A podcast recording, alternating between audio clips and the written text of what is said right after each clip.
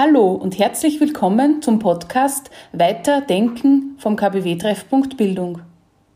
Mit dieser Podcast-Reihe wollen wir Bildung to go anbieten und regelmäßig zu aktuellen Themen informieren. Diese Impulse sollen zum Weiterdenken anregen und Menschen ins Gespräch bringen. Nähere Informationen zum Podcast, zum KBW-Treffpunkt Bildung sowie anderen spannenden Themen finden Sie unter www kbw-ooe.at. Dieser Podcast beschäftigt sich mit dem Thema künstliche Intelligenz. Bist du dem Thema künstliche Intelligenz neugierig oder skeptisch eingestellt? Und warum? Ich bin dem eher neugierig eingestellt und eher positiv. Total viele Möglichkeiten bereithält. Gleichzeitig ist es auch wichtig, noch mehr auf, darauf zu schauen, dass Ungleichberechtigungen nicht äh, darin Platz werden und festgefahren werden, sondern viel mehr Berücksichtigung aller stattfindet. Grundsätzlich ist es schon sehr spannend und äh, hat viel Potenzial. Für mich ist künstliche Intelligenz per se weder gut noch schlecht. Es ist für mich wie jedes technische Errungenschaft immer eine Frage, was ich damit tue oder will. Und es geht um den Einsatz von künstlicher Intelligenz. Und hier sehe ich Vorteile und hier sehe ich Bereiche, wo man achtsam sein muss. Ich stehe künstlicher Intelligenz grundsätzlich sehr positiv gegenüber. Wie alle neuen Technologien glaube ich, dass uns auch diese weiterbringen wird und richtig verwendet der Menschheit gute Dienste leisten kann. Das Thema künstliche Intelligenz weckt meine Neugierde und löst bei mir Skepsis aus. Für mich birgt sie Chancen und Risiken zugleich. In Arbeitsprozessen oder im Straßenverkehr sehe ich den Einsatz von künstlicher Intelligenz als eine Chance, um zum Beispiel die Sicherheit zu erhöhen, dort, wo durch die Möglichkeit menschlicher Fehler Gefahrenpotenziale entschärft werden können. Weil Sensoren rascher und sicherer reagieren können, bin ich froh, wenn es Software gibt, die lernt und auch entscheidet oder zumindest Entscheidungshilfen gibt. Aber so wie Systeme immer mehr sind als die Summe ihrer Einzelteile, gibt es auch viele Facetten in unserem Leben, die nicht mit Ja oder Nein zu entscheiden sind, und da bin ich sehr skeptisch für den Einsatz von künstlicher Intelligenz.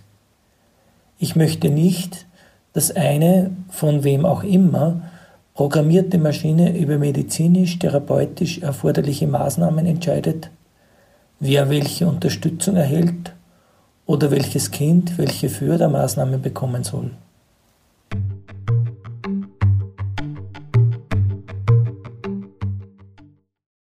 Wenn man online nach Videos zu künstlicher Intelligenz, kurz KI, sucht, stößt man auf sehr viel Faszinierendes.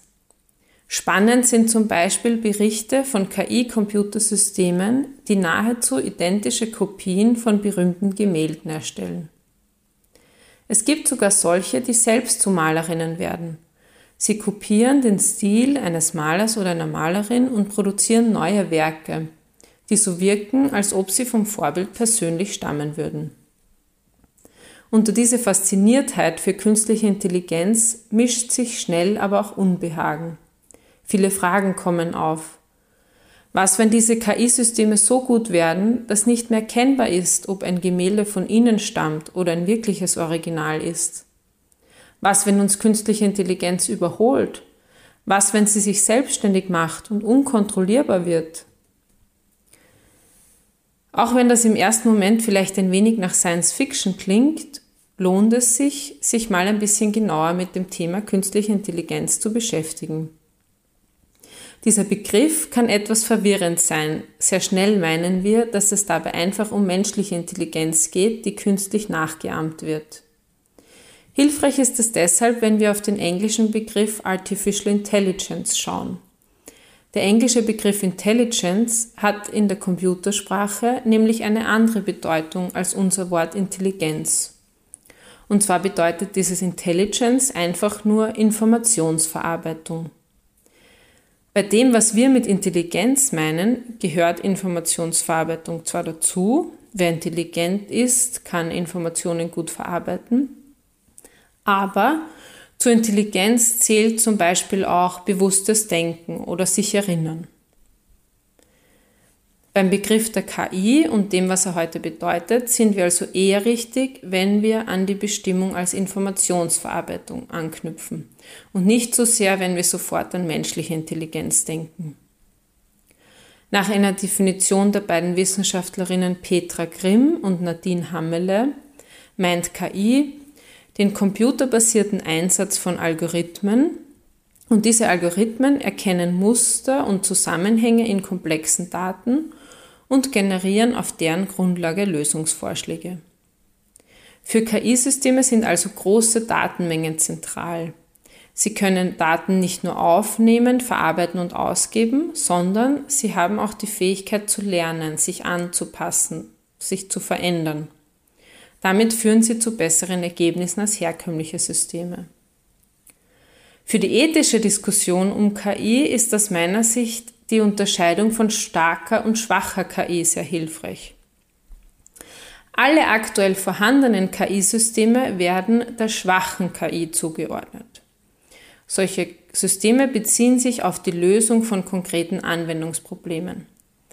Also zum Beispiel der Stil eines Künstlers soll möglichst gut kopiert werden und dann eine gute Nachahmung erstellt werden. Solche Systeme sind in Teilbereichen den Menschen bereits jetzt überlegen. Die haben eine sehr gute Rechenleistung. Sie können Muster besser erkennen als Menschen. Davon unterschieden wird starke KI oder Superintelligenz. Eine solche besitzt in allen Bereichen die gleichen oder höhere intellektuelle Fähigkeiten wie ein Mensch. Und ein solches System gibt es momentan nicht. Es ist wissenschaftlich auch sehr umstritten ob die Erschaffung von einer starken KI überhaupt möglich ist. Schwierige ethische Fragestellungen entstehen aber nicht erst, wenn man sich mit starker KI beschäftigt. Im Gegenteil, auch schwache KI-Systeme sind zum Beispiel auf große Datenmengen angewiesen und dadurch bekommt das Thema des Datenschutzes eine große Bedeutung. Schwache KI-Systeme kommen auch militärisch zum Einsatz. Da ist es zum Beispiel herausfordernd, wer bei rein KI-gesteuerten Angriffen zur Verantwortung zu ziehen wäre. Sehr problematisch ist auch, dass in KI-Algorithmen oft unbemerkt Vorurteile mit einprogrammiert werden. Zum Beispiel gibt es Gesichtserkennungssoftware, die besonders gut die Gesichter von weißen Männern erkennt.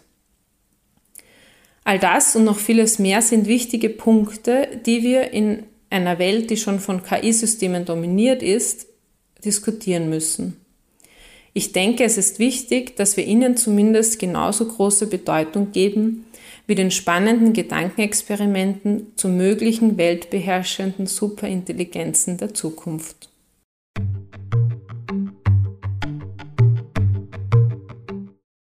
Haben Alexa, Siri und Co. in deinem Alltag einen fixen Platz? Und warum? Beziehungsweise warum nicht? Alexa, Siri und Co. haben in meinem Alltag keinen bewusst gewollten Platz. Es beunruhigt mich schon, wenn ich weiß oder auch bemerke, dass mein Mobiltelefon mithört.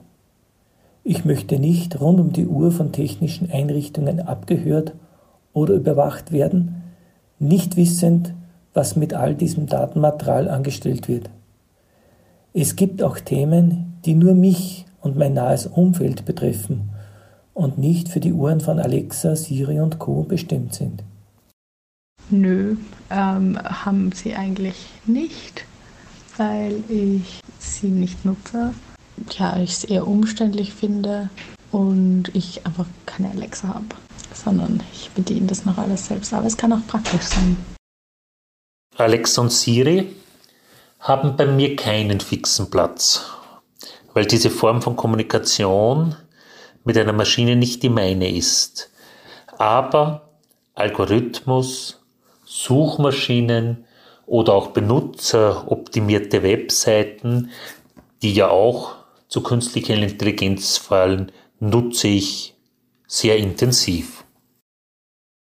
Alexa und Siri haben in meinem Leben keinen Platz. Ich verwende weder das eine noch das andere. Und zwar bin ich da noch besorgt über doch eine Art von Überwachung, die ich fürchte, die mit diesen Tools einhergehen könnte. Ich denke, so wie bei allen neuen Technologien ist es wichtig, am Anfang sehr gute und fundierte ethische Regeln aufzustellen, wie man damit umgehen kann. Natürlich wird künstliche Intelligenz nur von Menschen programmiert und jede Maschine kann nur das tun, was ihr der Mensch vorgibt.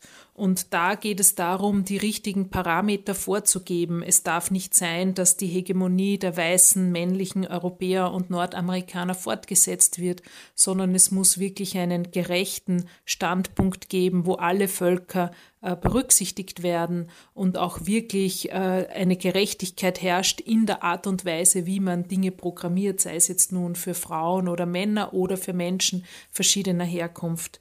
Wenn diese Voraussetzungen gegeben sind, glaube ich, dass die künstliche Intelligenz uns sehr hilfreich sein kann. In allen Bereichen der Wissenschaft kann sie bestimmt langwierige Verfahren abkürzen.